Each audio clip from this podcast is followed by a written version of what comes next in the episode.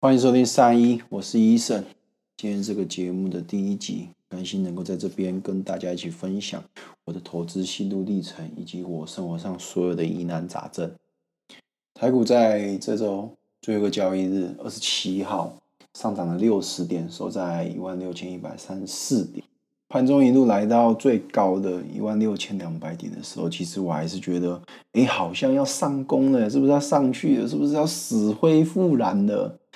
结果没有，最后收盘收在一个相对比较低的位置。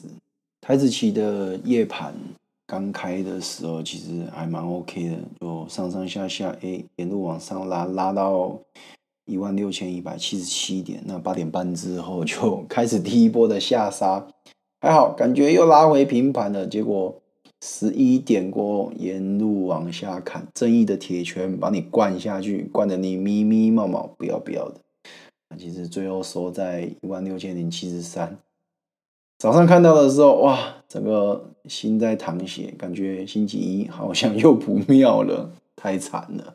月初十月二号那时候的位置在一万六千五百五十七，经过两个交易日下跌了两百八十二点，结果又涨回来了五百五十一点。之后在期货结算的十八号的时候。那时候总计大概又跌了三百八十四点，好不容易好像小拉回来十一点的涨幅，两个交易日后又跌了两百点，涨回来一百多点之后又下去将近三百点，可以看得出来，其实来来回回涨少跌多的感觉，那已经蛮确定。这种多空交错的地方真的是不是很好赚钱，我觉得真的赚钱好难好难啊！我自己手上的多单也是被弄得咪咪冒冒，唯独就是空单，哎，小赚一点零用钱而已。经过二十六号的两百八十五点的下跌之后，我又在网络上看到一些新闻媒体又去问金管会主委，对于呃国安基金会不会护盘？看法，其实我觉得股市就让它自然运作就好了，何必说哦，今天又要护盘，下跌的时候又要护盘，哎，单日跌一千六百点，哎，又要去护盘，跌多少又要去护盘，什么时候要护盘？其实我觉得这个问题很无聊，市场就让它慢慢自己去运作，哎，跌到一个地方的时候，自然那个价格是合理的时候，大家就会把它接回来，把它买回来。事实被买回来的价格，不就是市场所有人共识的那个价格吗？因为它的价值就是在那里。当然，中间可能会牺牲掉很多人的利益，也可能会死很多人，因为毕竟下跌这么一大段，可能大家的获利都吐光了。甚至原本账面上的损益是正的，结果搞到最后变成负的，也被砸到满屁股都是血，菊花真的是爆开的时候，真的是欲哭无泪。但回归到前面，市场本该就不能被什么任何资金去操纵，什么护盘，我觉得这都是非常不合理的。讲到这里，可能很多人就会觉得我，哎，怎么那么没有良心？干，你是坏人哇！你整天就践踏在别人的尸体上往上爬。不好意思，这个世界就是这样子运作，唯有踩在别人的尸体上，你才可以一直在往上爬。好比现在你的工作，你不能被取代，因为你有基本生存的需求。那有一天，有人想取代你了，或是你感觉到，哎，你受到威胁了，这时候你就会为了保护自己的利益而向别人开战嘛。最后，如果留下来的是你，那你不就是踩在别人的尸体上吗？因为别人没办法留在这个位置上嘛。台积电在第三季的表现，营收一百七十三亿美元，毛利率来到了五十四点三个 percent，EPS 八点一四块。那展望第四季预估啊，营收差不多落在一百九十二亿美元左右，季增可以来到十一点一，毛利率则降到五十二点五。毛利率的部分，财务长也有指出，因为美元升值，第三季毛利率会比预期的还要好。那预估第四季毛利率会失守五十三个 percent。则是因为三纳米的先进制程技术还在初期扩张阶段，因而遭到较高的成本所稀释。此外，他们的毛利率长期达到五十三个 percent 以上，我觉得这是一个非常值得注意的地方。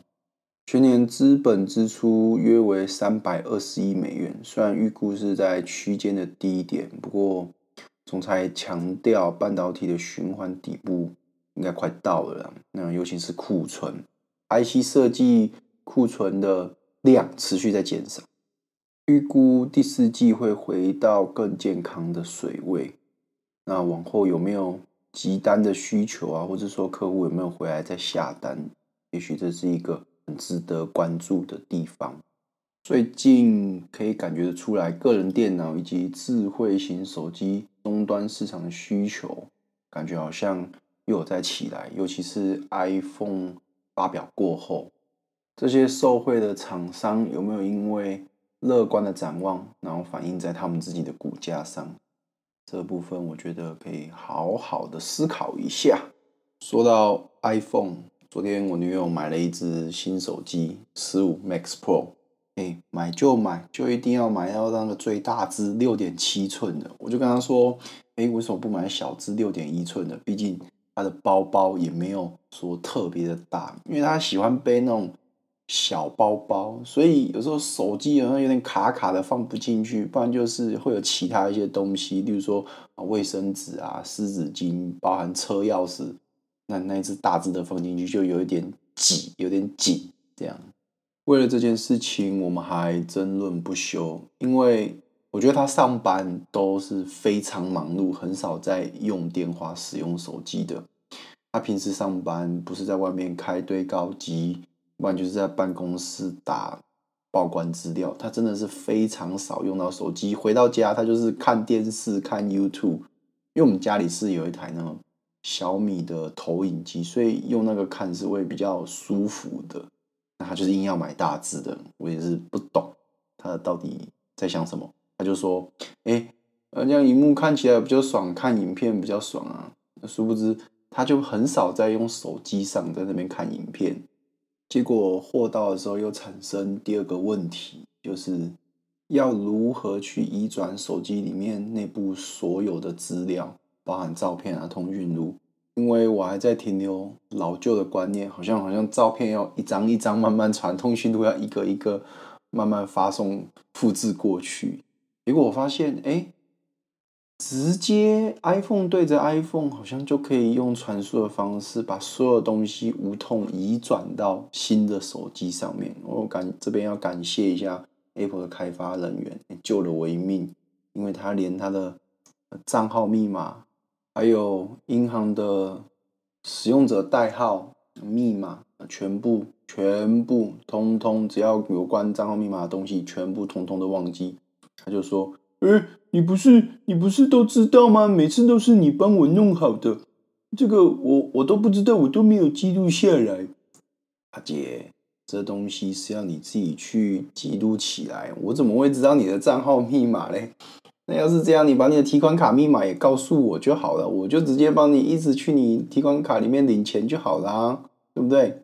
所以有这些疑难杂症的朋友们，在这边诚挚的建议你。把另一半他的所有的账号密码都帮他记录下来，帮帮他安排好，帮他跟弄得妥妥的。到时候他在问你账号密码的时候，你可以答出来。我觉得这就是非常体贴的做法。那顺便再跟各位建议一下，特别特别要记住他的提款卡密码。每个月只要他问一次，你就跟他提款一次，问一次提款提款两次，帮他收个手续费。等他来问你说，诶，为什么好像每个月都会少个一两千块？没有啊，你每次多问我一次，我都跟你领一次手续费啊。诶，记录这些是需要有费用的呢，不用成本哦，不用时间成本是吗？现在时间十月二十九号下午两点二十分，他在新竹交通大学上课，他还在发讯息问我，诶，你可不可以帮我看一下那个旧手机那个？什么什么东西的验证码，帮我看一下代号是多少，密码是多少。哎，各位，我要去提款了。祝福各位有个愉快的周末，下周股市开盘不会被杀到屁股爆炸。祝福各位在股市赚大钱，财源滚滚。那这期节目就先到这边，往后有很多很多的事情可以跟各位分享，到时候再跟各位上来打打嘴炮。I'll see you next time. Peace.